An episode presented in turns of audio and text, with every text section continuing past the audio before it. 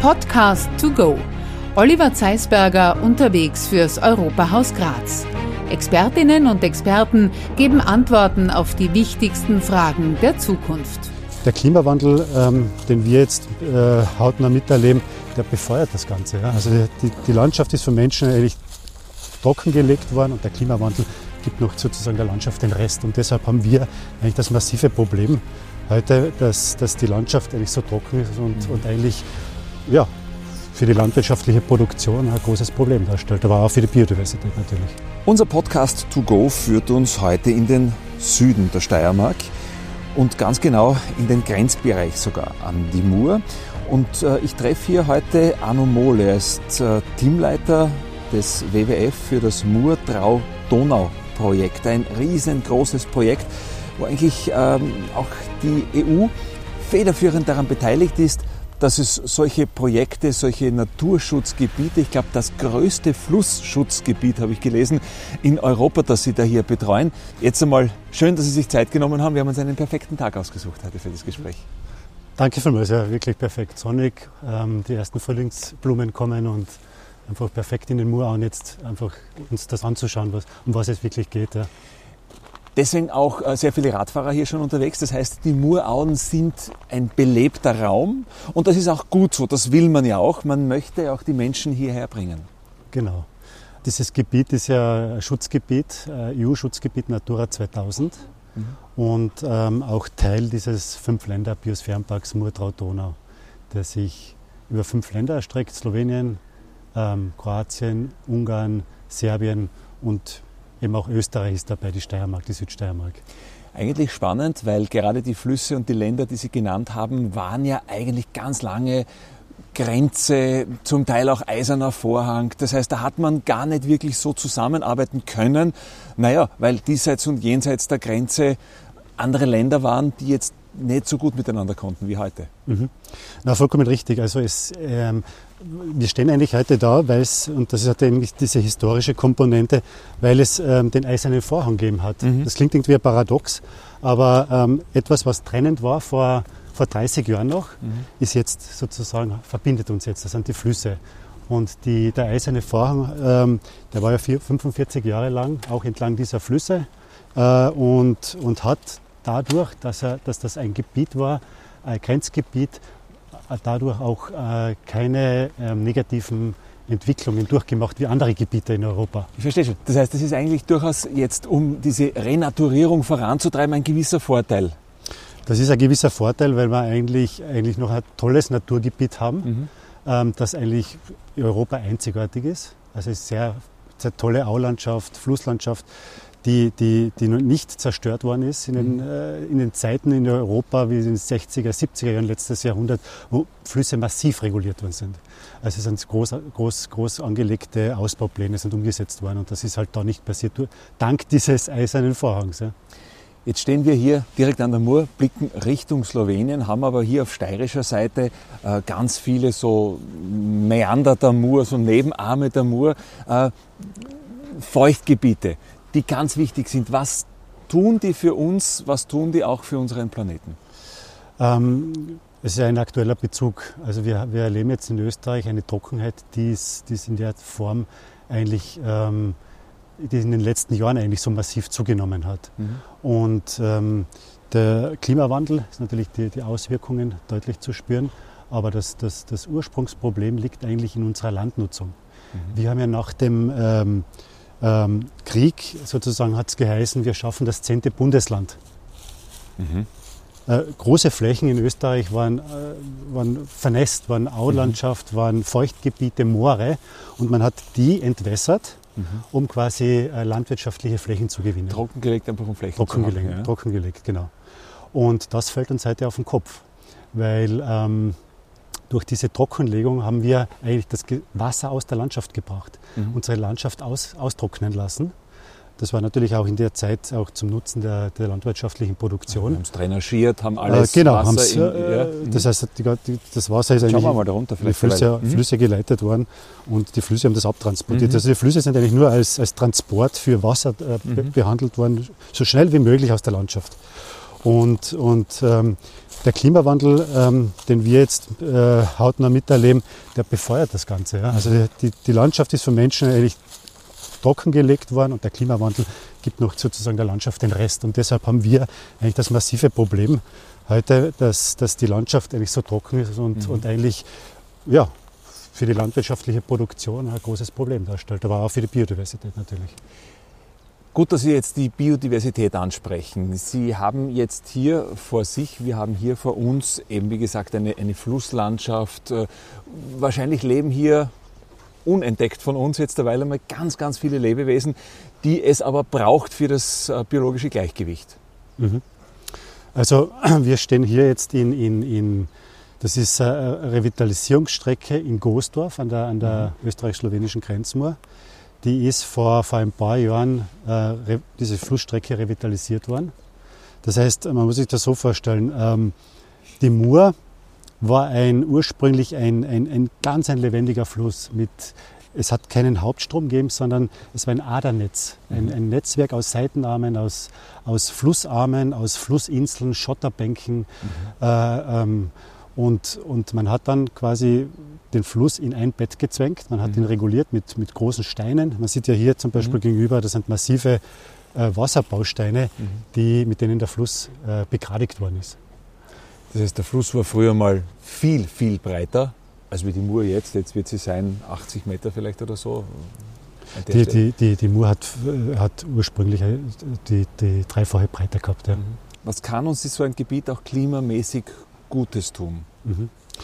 Also das Gebot der Stunde ähm, heutzutage ist, ähm, das Wasser in der Landschaft halten. Mhm. Also wir müssen quasi wegkommen, also von dem jahrzehntelangen Denken, das Wasser gehört weg, quasi gehört aus der Landschaft äh, die, trockengelegt. Wir müssen wieder die Landschaft als Wasserspeicher nutzen. Mhm. Und dazu dienen natürlich Aulandschaften, sind natürlich prädestiniert dazu, weil Aulandschaften eigentlich ein großer Wasserspeicher darstellen. Mhm. Natürlich gibt es auch Moore, Feuchtwiesen, aber speziell Aulandschaften haben eine große Wasserspeicherkapazität. Und, und, und die geht es eigentlich zu nutzen. Und wir haben unsere Flüsse ja in Österreich, ähm, europaweit einfach reguliert und jetzt geht es quasi darum, die wieder rückzubauen, wieder neue Überschwemmungsflächen zu gewinnen. Unsere Grundwasserspeicher, die, äh, die Landwirtschaft merkt das, die Grundwa das Grundwasser sinkt. Ja, wir müssen mhm. unsere Grundwasserspeicher wieder auffüllen und das kann man durch, durch Revitalisierung zum Beispiel erreichen. Mhm. Während wir hier gehen, es ist alles trocken, aber das ist jetzt nach dem Winter, äh, es ist wahrscheinlich schon zu trocken im Moment. Es ist, es ist viel zu trocken der, um die Zeit, ja. Und, ähm, und das ist natürlich für, gerade jetzt da für die, für die Lebewesen und, und für, die, für die Pflanzen natürlich ein Problem. Mhm. Sie haben die Renaturierung angesprochen. Wir schauen jetzt einmal ein Stück flussaufwärts, muss man mhm. sagen, ja, weil da wird gerade wieder ein Stück bearbeitet. Was macht man denn da ganz genau oder wie, wie, wie geht man da vor? Ja, wir schauen uns jetzt ein, ein, ein, ein Gebiet an, das, das wieder sozusagen der Natur zurückgegeben wird. Und äh, das Ziel ist, die, der, der, dem Fluss wieder mehr Raum zu geben, mehr Platz. Also er muss sich ausbreiten können mhm. und, ähm, und wieder neuen Lebensraum, Kiesbänke schaffen, Uferabbrüche. Die Uferabbrüche zum Beispiel, ähm, warum sind die so wichtig? Wir werden uns die dann anschauen. Ähm, die sind äh, einerseits wichtig für äh, seltene Vogelarten. Mhm. Die graben nämlich ihre, ihre ähm, Brutröhren, die haben sozusagen Uferschwallen zum Beispiel, die da vorkommen, die graben ihre, ihre Brutröhren in diese Uferabbrüche rein und, und haben dort am Ende dieser Brutröhre, die ist ein Meter lang, ihr Nest und dort sind sie ihr Jungen groß. Mhm. Da kommt gerade so ein Nebenarm der Mur, zu, Mur dazu. Genau, das ist, äh, das ist eigentlich ein, ein, ein Kram, man, man, nennt die Bäche, die in die Mur münden, Kramlandbäche. Ja. Und die, ähm, ja, man, man hört hier das Rauschen, also es ist ein lebendiger Fluss. Ja? Also es ist sozusagen, Wasser steht nicht, Wasser fließt. Ja? Und das ist eigentlich wie wichtig ist es für Sie eigentlich, dass diese Gebiete auch von den Menschen gut angenommen werden? Also dass die auch in den Fokus der Menschen gelangen. Jetzt vielleicht zum Beispiel durch diesen Murturm, wo man da hinaufgeht und dann mal schaut. Und wir haben heute auch sehr viel Wanderer, Spaziergänger, Radfahrer. Mhm. Ähm, Also die Aulandschaft ähm, hat ja einen, nicht nur einen, einen, Zweck quasi zu erfüllen, um den Wasserhaushalt quasi zu sichern und das Grundwasser und unsere, unsere Trinkwasserressource, sondern auch Erholungsraum für die Menschen zu bieten. Mhm. Und äh, wir haben jetzt gerade gesehen, also es sind sehr viele Radfahrer unterwegs. Ähm, also der Erlebniswert ist schon enorm für so eine Aulandschaft. Und die, die, die, Radfahrer genießen das natürlich, durch, durch diese Aulandschaft zu fahren. Es sind die Wege auch nicht wirklich asphaltiert, sondern es sind einfach äh, Spazierwege, die ja genutzt werden können. Und ähm, derzeit, das ist besonders das Spannende an der Murtrau-Donau, dass, ähm, dass diese Flusslandschaft über einen äh, internationalen Fahrradweg erlebbar gemacht werden mhm. soll. Mhm. Der nennt sich der Amazon of Europe Bike Trail, mhm. der jetzt in Murek. Also der europäische Amazonas. Der europäische Amazonas, ja. genau. Hat nichts jetzt mit dem Versandhändler zu tun, sondern es ist wirklich der Nein, Amazonas Gott sei Dank, gemeint. Gott sei Dank nicht. Ne? Ja. Das ist sozusagen ein genau, Beispiel genommen an den ja. wirklichen Amazonas. Ähm, weil wenn man in der Aulandschaft unterwegs ist, hat man das Gefühl, man ist im Amazonas. Ja? Mhm. Also es ist einfach, ein, jetzt merkt man es noch nicht so, aber im Sommer eine üppige Aulandschaft, sehr, sehr also Pflanzenproduktivität, das ist irrsinnig üppiges Pflanzenwachstum, dank, dank äh, dieser, dieser Wasserversorgung, dank dieser Nährstoffe, die, die dieses Wasser transportiert mhm. und den Pflanzen zur Verfügung stellt. Und, ähm, und es hat also wie der Amazonas eine große Artenvielfalt. Also Aulandschaften in Europa sind die Lebensräume mit der höchsten Artenvielfalt gehe mal davon aus, dass diese Biodiversität, die Sie da ansprechen, auch natürlich gerade in solchen Bereichen, wir gehen da jetzt entlang an einem, ich sage mal, aus optischer Sicht sehr unaufgeräumten Waldstück. Aber Sie werden mich dafür äh, äh, nicht weiter kritisieren. Aber äh, genau darum geht es ja auch, dass man nicht alles wegräumt, mäht, niederhäckselt und schneidet. Also das, das, daran muss sich das Auge vielleicht erst gewöhnen wieder. Genau, und das ist äh, gerade jetzt... Ähm, in unserer, in unserer Landschaft, wo jeder Quadratzentimeter genutzt wird und bewirtschaftet wird, ist das eigentlich einmal auch für die Seeleerholung. Ja. Mhm. Wildnis zu erleben, ursprüngliche mhm. Natur und, und ohne, ohne Eingriff des Menschen. Ja. Auch diese Wildnis erleben, die Sie gerade ansprechen, das ist natürlich jetzt ein Bereich. Sie sind ja für den gesamten Bereich zuständig und das sind, ich habe es jetzt nachgeschaut, was eine Million Hektar ist dieses Gebiet groß dass da eigentlich auch im Fokus ist, wieder renaturiert zu werden. Mhm. Ja, also der WWF ähm, setzt sich eigentlich schon seit 20 Jahren für diese Murtrau-Donau-Flusslandschaft ein, für den Schutz dieser Murtrau-Donaulandschaft. Und äh, wir machen das natürlich nicht alleine, sondern mit sehr vielen Partnern mhm. in der Region. Und äh, haben eine Vision, die jetzt sozusagen Realität wird. Das ist ein, ein Fünf-Länder-Schutzgebiet, ein mhm. Biosphärenpark, äh, der ähm, nach 30 Jahre Arbeit, ja, eigentlich muss man sagen, 30 Jahre war das seit dem Fall des Eisernen Vorhangs, weil da seit damals sind diese Flüsse ja im, im Blickpunkt, in das Blickfeld des, des Naturschutzes gerückt, ähm, ist dieser Biosphärenpark ähm, letzten, also im September 2021 auch von der UNESCO anerkannt mhm. worden. Es ist ein mhm. UNESCO-Prädikat. Und dieses UNESCO-Prädikat UNESCO ähm, hat zum Ziel, einerseits diese, diese, äh, dieses, diese, dieses Kernstück dieser Landschaft, das ist der Fluss und das sind die Auen, zu schützen, also ein, ein wirklich nachhaltig also zu sichern, aber andererseits auch für den, für den Menschen zugänglich zu machen. Ja. Mhm. Es ist kein, kein Schutzgebiet, das den Menschen ausschließt, sondern mit einschließt. Wir sind gerade bei einem Hotel vorbeigekommen, aber es war ein Insektenhotel. Das gehört auch dazu, diese Biodiversität äh, möglichst breit zu halten, um auch möglichst vielen den Zugang zu bieten? Ja, das, ähm, man, hat, man kann natürlich ähm, in, die, in, die, in der Aulandschaft ähm, ähm, spazieren gehen, man kann, man kann Insekten, man kann Tiere, man kann, man kann die, die Artenvielfalt erleben. Aber wenn man das sozusagen im eigenen Garten haben möchte, mhm. dann geht das zum Beispiel über solche Insektenhotels. Ja. Also das ist natürlich ein unmittelbares Naturerlebnis dann, ja, das, man, das man haben kann. Da wird jetzt gebaggert, wo wir jetzt gerade ja, stehen. Genau. zumindest äh, ja. ist da eine Furt oder ja, was auch immer. Das richtig, passiert? das ist ja ein Übergang. Also ähm, das ist ein, ein, ein, Seitenarm der, der Mur. Mhm. Ähm, man merkt ja, dass, dass eigentlich kaum ein Wasser drinnen ist. Mhm. Und, ähm, und der liegt da sehr tief. Also das sind jetzt vielleicht der Unterschied, also wo wir jetzt stehen, zum, zum Grund dieses Seitenarmes sind vielleicht drei Meter, vier Meter. Mhm. Und das ist natürlich ein massives Problem, weil, weil dadurch das Wasser sehr tief liegt in der Aulandschaft und die Pflanzen brauchen aber das Wasser zum Wachsen. Ne? Mhm. Und deshalb ähm, ist dieser zwischen, zwischen Grundwasser, also zwischen Wasser und zwischen den Pflanzen, großer Abstand und der ist natürlich dann trocken. Ja, und das ist ein Problem natürlich für, mhm. für, für den Auwald. Der trocknet halt dann sukzessive aus. Also was wird hier und, konkret jetzt gebaut? Und da wird jetzt, da wird jetzt sozusagen ähm, dem Fluss wieder mehr Breite geben. Der, die Flusssohle soll sich heben. Sie liegt jetzt sehr tief, aber soll höher werden. Und durch dieses, das macht sie selbst. Das, durch das, das, selbst. Nein, das, das, das geht dann, das funktioniert dann, weil, weil äh, wir werden dann drüben das eh sehen, wie die Mur dahin ja. rauscht, ja. in, wie in einen Kanal. Ja? Mhm. Und das bewirkt also, ähm, also das Problem eigentlich, das die Mur hat, ist, ähm, ist jetzt nicht, dass es zu wenig Wasser hat, mhm. sondern sie liegt zu tief in der Landschaft. Mhm. Also es ist wie ein, man kann sich da wie ein, wie ein Canyon vorstellen. Ja? Das ist mhm. jetzt ein bisschen übertrieben, aber, aber, aber sie liegt sehr tief. Aber sie liegt sehr tief in der Landschaft. Ja. Und dadurch ähm, ähm, überschwemmt sie die Aulandschaft immer, immer seltener. Ja, ja, schon klar. Also sie gräbt sich eher tiefer, sie als dass sie in die Breite gehen würde. Sie gräbt sich ein und, die, und, das Ziel ist, sie muss in die Breite gehen mhm, ja? Mhm.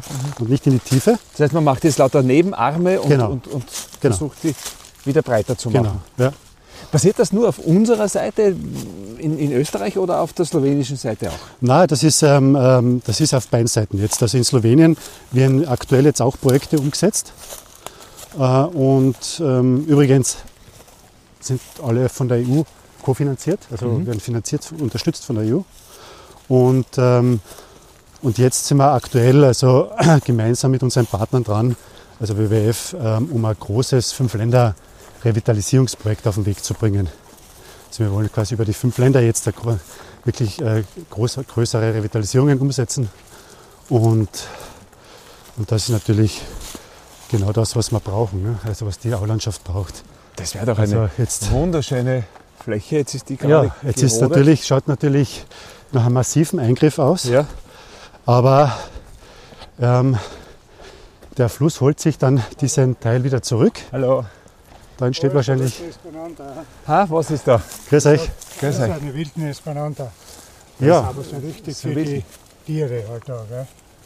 Ihr schaut euch das an, ihr seid unterwegs. Wir machen da gerade ein Interview und haben uns gedacht, jetzt schauen wir uns da ein bisschen um und, und lassen uns das erklären vom Arno Mohl. Er ist der WWF-Leiter des gesamten Projekts. Und wie gefällt es euch da?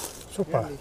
Super. Schön. Herrlich. Ja. Es ist so schön zum Gehen. Sind Sie öfter da unterwegs? Ja, heuer, heuer waren wir schon ein paar Mal da. Ja. Ja. Trocken ist halt alles im Moment, trocken. gell? Es ist schon sehr trocken. Sehr oh. Da wird ja. was gemacht. Also da wird, ja, da wird ein neuer Seitenarm geschaffen. Also da wird äh, die Mur soll da wieder fließen. Also es soll quasi viel breiter werden. Und, Ach so. ja, ja. Und Super. Sich ausdehnen dürfen quasi wieder. Ne? Also dass man die Mur eigentlich von der Tiefe, die sie jetzt hat, in eher in die Breite bringt, dass wir mehr mhm. Fläche haben, mhm. dass wir mehr Verdunstung mhm. haben, wenn ich das jetzt richtig verstanden habe und interpretieren darf. Genau, ja, also mehr Verdunstung, aber vor allem dann auch, das Wasser bleibt mehr in der Landschaft. Ja? Mhm. Die Mur fließt jetzt, bringt es weg, aber da wollen wir wollen das Wasser da lassen, ne? da behalten. Ne? Und natürlich profitiert da der, der, der Auwald, der Grundwasser, das Grundwasser wird quasi ist klar, geht weiter, geht weiter rein. Grundwasserspiegel kann man dadurch wieder heben. Richtig, ja. ja. Haben wieder was gelernt, oder? Ja. Wieder was gelernt. Schönen Tag noch. Schönen Tag wieder. Okay. Ja. Nein, es ist schon äh, eine spannende Geschichte. Genau, jetzt kommen wir direkt an die Mur und jetzt schauen wir da hinunter. Und wie Sie gerade richtig erwähnt haben, die zischt also wirklich vorbei. Ja, und man sieht ja, das, sie liegt sehr tief ja, mhm. in der Landschaft. Also, naja, wenn man da jetzt runterschaut von also, dem Standpunkt, wo wir sind, da liegt sie noch einmal, jetzt wahrscheinlich noch einmal 5, 6 Meter tiefer. Ja, die hat sich in den letzten 100 Jahren um einige Meter eingetieft. Mhm. Also war viel höher. Also vielleicht und, und ähm, das hat eben diese zwei Ursachen. Einerseits, sie ist sehr gerade gemacht worden, ja? Ja. also ist wirklich so ein, ein, gerades Band. Und kann man auch sagen, je schneller sie fließt, desto tiefer wird sie? Desto schneller, ja, je schneller, desto mehr gräbt sie sich ein. Mhm. Und was, was noch mitspielt, und das ist ganz wesentlich, ähm, man sieht ja hier überall Schotter liegen, ja? Mhm. also Steine, Schotter, Kies. Und das ist eigentlich sozusagen die, das Lebenselixier eines Flusses mhm. von dieser Art. Ja. Ähm, das heißt, eine Bedrohung ist auch diese Schotterentnahme. Ja, die, weniger jetzt, also der Schotter ist, Gott sei Dank ist es so, dass es verboten ist, Schotter zu entnehmen. Ja. Aber Schotter kommt ja, wo kommt der Schotter her? Aus den Alpen. Okay. Ja. Und man hat zwischen den Alpen und da hier an der Mur eine Kette von, von Kraftwerken gebaut. Mhm. Und ähm, die, die, der Schotter kann gar nicht mehr. das heißt, der, der. Schotter, der Schotter, der kann gar nicht mehr herunterkommen von den Alpen, sondern bleibt in diesen Stau, Stauseen liegen Mhm. äh, und, und geht dann quasi für diese Flussstrecke verloren. Und nur ist es so, dass, der, dass natürlich dort, wo der Fluss fließt, auch der Schotter mittransportiert wird. Mhm. Wenn jetzt aber der Schotter vom, vom, vom, vom, von den Alpen nicht mehr da, daherkommen kann, ja, durch diese Kraftwerke, Dann wird da dann immer weniger. wird da immer weniger und immer weniger und immer weniger und die Mur geht immer tiefer. ja. Also das, heißt, man hat wenig Schotter und der, Mur, der Fluss ist gerade und das bedingt natürlich die Eintiefung. Sie sind ja kein Steirer, Ich bin ein Kärntner. Kärntner, aber Ja. bei uns in der Steiermark, wir sagen hier, die, das sind die Murnockerl, Ja, genau, das sind die Murnockeln. die Ja, klassischen genau, Murnockeln. genau, ja. die immer weniger Ja, werden, wenn das, ja. wenn, wenn das so weitergeht. Ja. Das heißt, die Arbeit, die Sie hier machen, jetzt machen, die trägt dann wahrscheinlich erst in, in ganz, ganz langer Zeit Früchte, oder? Naja, ähm, Revitalisierungen äh, funktionieren eigentlich re relativ gut. Ja. Also wenn man den Fluss den Raum gibt, der Fluss schafft sich das innerhalb nach einem, zum Beispiel nach einem Hochwasser, schaut die Landschaft ganz anders aus. Ja. Mhm. Wenn, man, wenn, man, wenn man sozusagen wie jetzt, wir stehen jetzt da zum Beispiel, wenn es jetzt da ein größeres Hochwasser gibt, bin ich mir sicher, dass dieses Ufer, wo wir jetzt stehen, nicht mehr da ist. Der Fluss hat das weggenommen. Und äh, also Flüsse können sich relativ schnell wieder re äh, revitalisieren. Ja. Das heißt, die Natur holt sich dann Die das holt wieder, sich das selber wieder zurück. Ja. Relativ schnell. Das ist eigentlich bei, bei Flüssen ja so toll, weil, weil die da sehr dankbar sind. Ja. Man muss ihnen nur den Raum geben, dann funktioniert das System wieder. Ja. Also, Und eigentlich war es ja dann ein falsch verstandenes sich vor dem Wasser schützen, die einfach so in einen Kanal zu bringen, dass da ja nichts passiert, dass das vorbeirauschen kann. Man hat es übertrieben. Ja. Man hat es massiv übertrieben. Ja. Ich frage dann ganz oft, wenn wir in der Europäischen Union bis 2050 ähm, der erste CO2-neutrale Kontinent sein wollen, die Wiederherstellung der Natur ein ganz wesentlicher Faktor aber dabei ist. Mhm. Aus Ihrer Einschätzung haben wir die Zeit noch bis 2050, wenn wir jetzt 22? Das Geht das so schnell? Das sind natürlich ähm, massive Anstrengungen notwendig. Ähm, deshalb ist ja, es gibt ja die tollen Ziele, EU-Ziele. Ja. Mhm. Wie Bis 2030 Mhm. sollen ja wieder 20.000 Flusskilometer revitalisiert sein. Ja, Äh, das, da haben wir jetzt noch neun Jahre dafür. ja. Und ähm, da müssen wir schon äh, äh, einen, einen massiven äh, Zahn zulegen, sozusagen auf gut Deutsch. Mhm. Ähm, aber es ist technisch oder, oder wir wissen, was zu tun ist. Ja? Wir wissen, was notwendig ist, was zu tun ist, wie man es macht.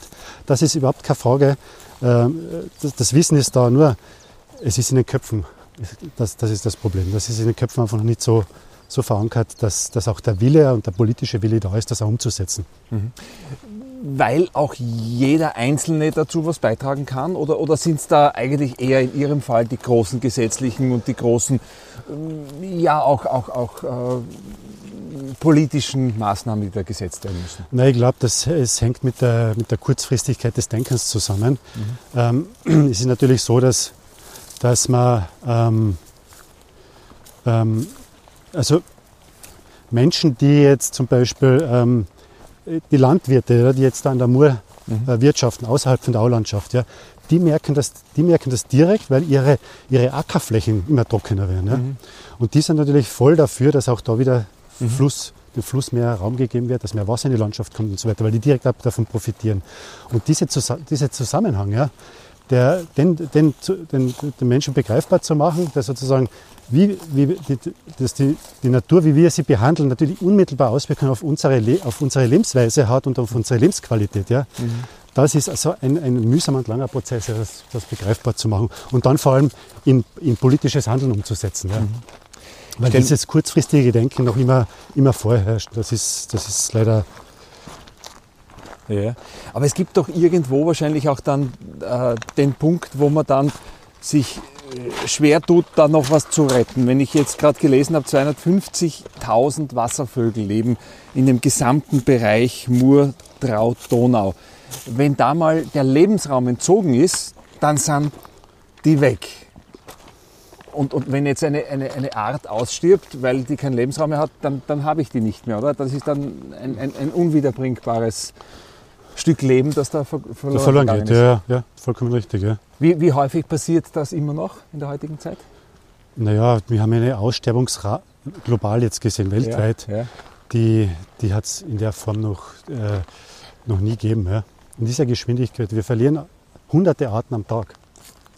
Unwiederbringlich. Die Unvorstellbar, oder? die, verst- die verschwinden. Ja. Und das ist oftmals, man merkt es ja nicht, ja? also schleichend. Mhm. Also ähm, Aber das sind Arten, die für das biologische Gleichgewicht notwendig waren, Schrägstrich sind. genau, also es ist ein, ein Netzwerk, das, das sozusagen die Welt zusammenhält. Ja? Ein Netzwerk an, an Lebewesen, an, an, an Arten und dieses Netzwerk wird immer lückiger. Also ich glaube, wenn man, wenn man ältere, ältere äh, Anwohner äh, der, der Mur fragt, die das Gebiet kennen vor 50 Jahren oder so, ja, Mhm. die werden sagen, die, die wissen, was verloren gegangen ist. Ja. Die, also wir gehen jetzt durch die Aulandschaft, wir hören jetzt, das ist übrigens eine Kohlmeise, Warte, mal still sein.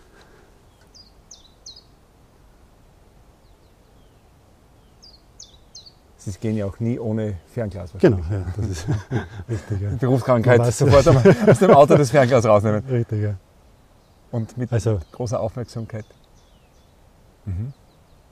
Das heißt, Also die man hört ja- von früher, die, die, die sind das eher noch gewohnt gewesen und, und das ist halt so ein schleichender Prozess. man hört, ja, wir, wir hören jetzt, wir denken, es ist alles super intakt, wir hören Vögel und so weiter, Mhm. aber im Vergleich zu, das, zu, zu, zu den, zu den Vogelstimmenkonzert, das, das vor, vor 30, 40 Jahren da war, ja, das ist wahrscheinlich mehr Abklatsch. Mhm. Also ist schon auch, auch in den Murauen massiv was verloren gegangen. Und, und ähm, das, wenn man den Vergleich nicht hat, kann man das auch nicht wirklich Mhm. begreifen. Ja. Was wäre Ihr Ziel, das Sie mit Ihrer Arbeit erreichen möchten? Oder gibt es, Naja. ist, man nie am, ist man nie am Ziel in- mit Ihrer Arbeit? Es ist ein ständiges, ein ständiges Kämpfen für, für die Natur und das wird natürlich nie aufhören oder hört nie auf. Und ich mache das jetzt äh, zum Beispiel seit meiner Studienzeit an der Murtrau-Donau Mhm. bin ich aktiv und engagiere mich. Dann im- beim WWF angefangen vor 20 Jahren und mache das jetzt beruflich. Und naja, ich mache das jetzt insgesamt 30 Jahre, also Mhm. das ist schon fast ein halbes Leben. Wer sind Ihre größten Gegner? Oder was ist, was ist das, was diese Region hier am, am meisten bedroht? Ist es, ist es die Wirtschaft? Ist es das Profitstreben? Ist es, ich weiß nicht, ich will es Ihnen gar nicht vorgeben. Ähm, wir haben, wir haben äh, sehr viele Jahre, äh, gerade jetzt da in der Mur zum Beispiel, ähm, gegen, gegen Wasserkraftwerke, neue Wasserkraftwerke gekämpft. Slowenien wollte ja die Mur ausbauen. Mhm. Es sollten ja insgesamt acht Wasserkraftwerke entstehen. Also die, der fl- fließ- fließende Fluss aufgestaut und ein Stausee Leblosa geschaffen werden.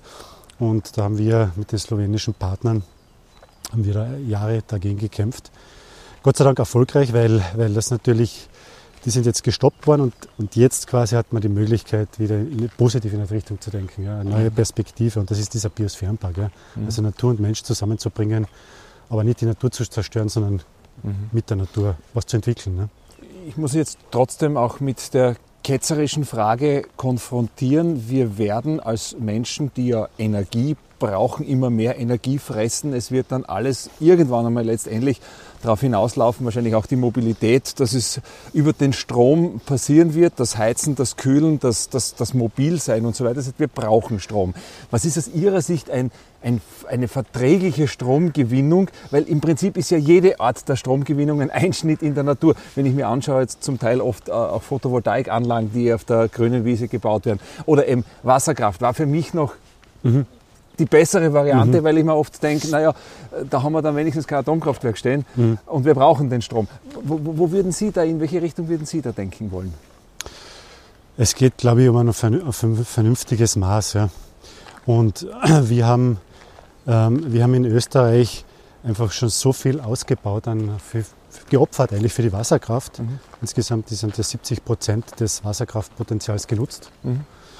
Wir haben nur mehr, Da sagen jetzt viele, da hätten wir ja noch 30 äh, Prozent. hätten wir noch 30 Prozent. Aber nur das geht zu die. Rechnung, nee, die Rechnung geht nicht auf, weil, aber wenn man die 30 Prozent nutzen würde, also ein gewisses, gewisse Potenzial ist noch da, das kann man nutzen, Ja. naturverträglich, aber wirklich diese naturnahen, natürlichen Flüsse, die sollen eigentlich tabus bleiben. Ja. Mhm. Und wenn man die jetzt auch noch nutzen würde, ja, da stehen wir vielleicht in zehn Jahren wieder da und sagen, jetzt haben wir alles ausgebaut, Mhm. aber wir haben noch immer so einen massiven Energiehunger. Wir haben unseren Energiebedarf noch immer nicht gestillt. Ja. was machen wir als nächstes?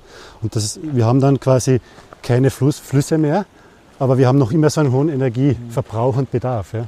Und, und da ist, das ist eigentlich der Punkt, wo, wo wir ansetzen müssen, was wir vers versuchen massiv äh, zu, zu forcieren, also auch als WWF, dass man mehr ans, ans, ans also jede Kilowattstunde, die eingespart wird, ist Genau, die, also ist eher die vermeiden bessere als- Kilowattstunde. ja. Als, als Ja. neu irgendwo Weil es wird, es, wird, es wird nicht anders gehen, ja, weil, weil es ist nicht so, dass ich da ein Wasserkraftwerk und kann dann ein Atomkraftwerk ersetzen, sondern Mhm. es wird immer beides geben, ja, solange dieser eine massive Energieverbrauch und der Energiebedarf da ist. Ja. Ich habe jetzt auch jetzt in unserer Serie Podcast to go mit einem Wissenschaftler gesprochen über alternative Kraftstoffe, weil die Mobilität der Zukunft wird in die Richtung gehen. Ob es jetzt Wasserstoff ist, ob es jetzt E-Fuels sind, ob es jetzt E-Mobilität ist. Das heißt, wenn uns die Mobilität erhalten bleiben soll und die Natur nicht weiter geschädigt werden soll, muss es diese Formen geben. Das heißt, wir werden mehr Strom, wir werden mehr Energie brauchen. Das heißt, wir müssen einfach sehr kreativ sein im, im Auffinden von umweltverträglichen Energiequellen.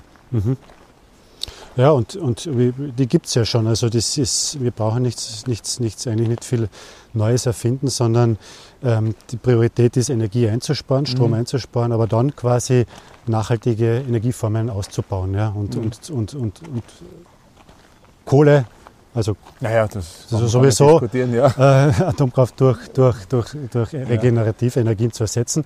Und da hat sicher, da ist, da ist vor allem in Österreich, ist, ist was zum Beispiel überhaupt noch nicht, nicht wirklich in Angriff genommen worden ist, was jetzt so langsam anfängt und die Diskussion und die, und der, die Umsetzung wird jetzt sich jetzt, glaube ich, massiv beschleunigen, auch durch, diese, durch unsere Krisen, die wir jetzt durchleben, Mhm. dass einfach dass, dass, dass Sonnenstrom zum Beispiel ausge, ausgebaut wird. Ja. Mhm. Solarstrom. Also das ist etwas, ist viel was da ist sehr viel Ja. Potenzial drinnen und, und, und das gehört eigentlich dann in, Angriff, in Angriff genommen. Und Gehört ja auch, dass die Sonne in, in, in wenigen Minuten pro Tag die Energie der ganzen Erde liefert, die wir den ganzen Tag über brauchen. Das heißt Ja, ein paar Minuten ja. davon. Ja. Wir haben einen Rundgang gemacht, sind da hier jetzt wieder am Murturm angekommen. Äh, Anomol, ich glaube, wir schauen da auf jeden Fall noch hinauf. Konditionell packen wir es noch, oder? sollte, sollte gehen. Sollte möglich sein. Wir sind, wir, sind ja noch, wir sind ja noch jung. Ja, genau. Und wenn wir oben sind, dann haben wir wahrscheinlich, äh, hallo, grüß Gott, Das gehört alle. Dann haben wir wahrscheinlich auch den Überblick, dass wir auch vielleicht ein bisschen die, die, das Gesamtausmaß erkennen können. Ja. Ähm, am Weg hinauf will ich Sie ganz gerne fragen, ein paar persönliche Fragen.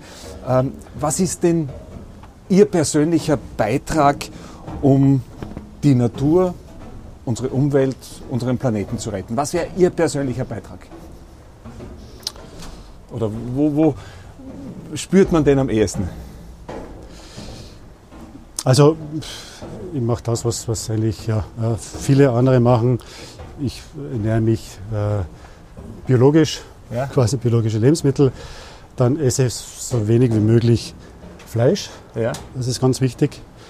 Äh, und, und bin auch bewusst beim, beim, äh, beim Reisen. Ja. Also zum Beispiel Flugreisen, das ist eigentlich nicht wirklich ein Thema für mich. ja. Und, und dann eher, wenn Langstrecken mit der Bahn zum Beispiel. Da kann jeder bei sich selbst ansetzen. Da kann man jeder, jeder kann das jetzt sicher einen Beitrag leisten. Ähm, aber es müsste, es ist sozusagen auch immer leicht, sozusagen die Verantwortung dann den Einzelnen überzuhängen, sondern einfach die Politik muss die Rahmenbedingungen vorgeben. Ja. Mhm. Und, und solange das nicht passiert, wird auch mein kleiner Beitrag quasi, also sozusagen, Wollen wir ihn aber nicht schlechter machen als er will man ist, nicht oder? schlechter machen, genau ist, aber, Da muss man aber trotzdem, trotzdem ja, ja. Es kann, es kann jeder was weiter. Eines würde mich interessieren, äh, was wäre so aus Ihrer mehr als 30-jährigen Erfahrung, was wäre das, was Sie Ihren Kindern mitgeben wollten oder auch den nächsten Generationen, den jungen Menschen in Österreich mitgeben wollen? Ich glaube, wichtig ist, in die Natur zu gehen. Das ist uns, glaube ich, sehr viel einmal abhanden kommen oder es wird einfach nicht mehr so praktiziert, dass man wirklich das erlebt, was man, man, man, kann eigentlich nur das schützen, was man, was Okay, man, also was man kennenlernt. Ja. braucht man eigentlich Ja, also man muss Ja? wirklich, man muss wirklich das erleben, ja. Ja. Sonst äh, hat man immer diese, diese Distanz, ja. Und, und, und es geht bei der ganzen Arbeit, das ist meine Erfahrung, geht sehr viel ums, ums Herz. Mhm. Also mit Herzblut an einer Sache dabei zu sein Mhm. dass, dass man dann wirklich Sachen bewegen kann. Ja. Und das ist, glaube ich, genauso wichtig wie das Wissen darüber zu haben, was zu tun ist oder wie man es macht. Ja.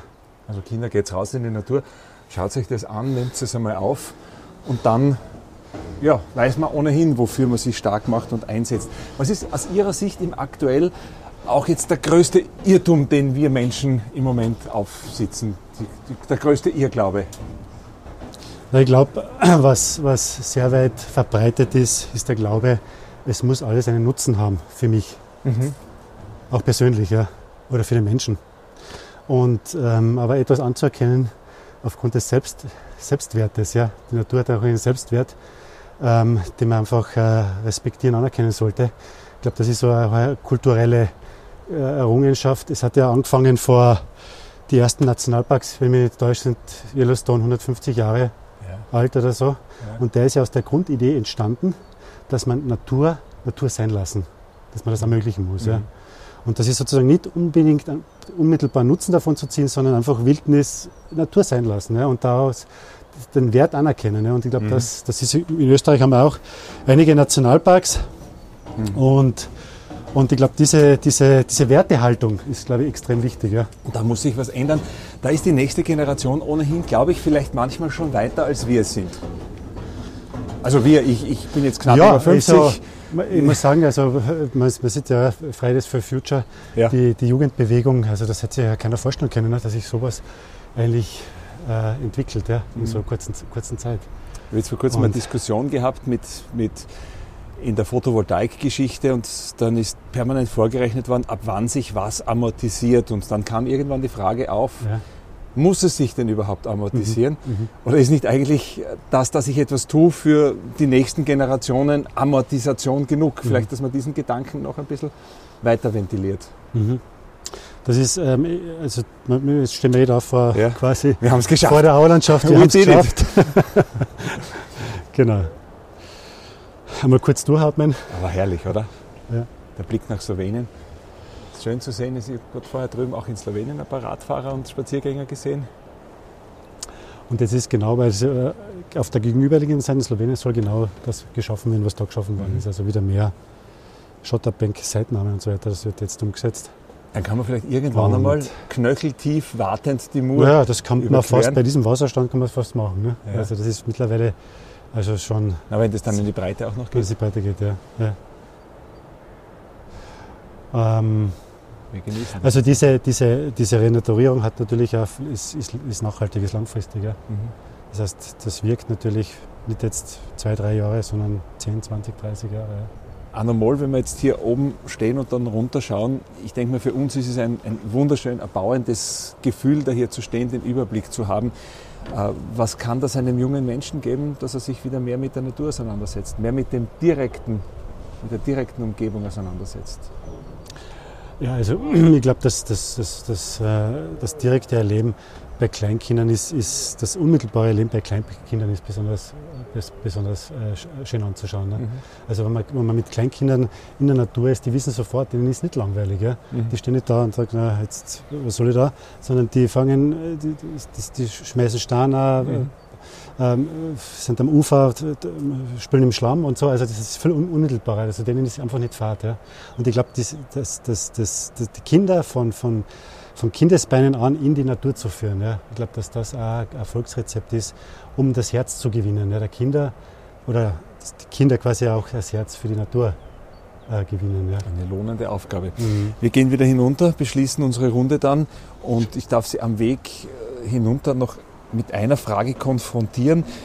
Wer wäre denn jemand, kann auch eine fiktive Persönlichkeit sein, mit der Sie einen halben Tag lang durch die Murauen gehen möchten, weiß nicht, um, um Überzeugungsarbeit zu leisten oder um, um neue Einsichten, neue Einblicke zu bekommen, mit wem würden Sie gerne einen halben Tag durch diese wunderschöne Landschaft gehen? Ähm, hm, vielleicht mit meinem Sohn. Mhm. Aber das tun Sie ja sowieso. Das mache ich sowieso, ja. Stimmt. Lass mal den. Wie, wie alt ist Ihr Sohn? Nein, der ist jetzt schon 18 und hat die Liebe Aber zur er hat schon die, ja? er hat schon das, natürlich das Bewusstsein, die Liebe mhm. mitgekriegt. Ja. Mhm. Ähm, Aber gibt es irgendjemanden, wo Sie sagen, das würde ich gerne mal zeigen, was wir hier machen, vielleicht auch damit es mehr politisches Verständnis, mehr Unterstützung seitens der Politik gibt? Oder gibt es irgendwelche Visionäre, Also ich wo Sie sagen, das wäre vielleicht einer, mit dem würde ich gerne mal reden, eine halbe Stunde? Mhm. Ich meine, da gibt es natürlich äh, ja, eigentlich viele Personen, aber spannend wäre quasi mit jemandem, der, der in, dieser, ja, in dieser Gegend, in dieser Region aufgewachsen ist, der sozusagen das von Kindheits an, äh, Kindheitsbeinen an erlebt hat und, ähm, und der da einiges erzählen kann, ja? Wie es so früher war, was sozusagen seine, auch seine Beziehung zu dieser Landschaft ist, weil äh, die Idee vom Biosphärenpark ist ja auch quasi den, den, den Menschen Möglichkeiten zu bieten, sich da zu entwickeln. Und ich glaube, dass diese, diese Beziehungen, diese kulturelle Verbundenheit mit dieser Landschaft einfach ein, ein wesentlicher Wert ist, der, der zu, ja, zu, zu kultivieren wäre. Ne? Also das würde mich schon interessieren. Ne?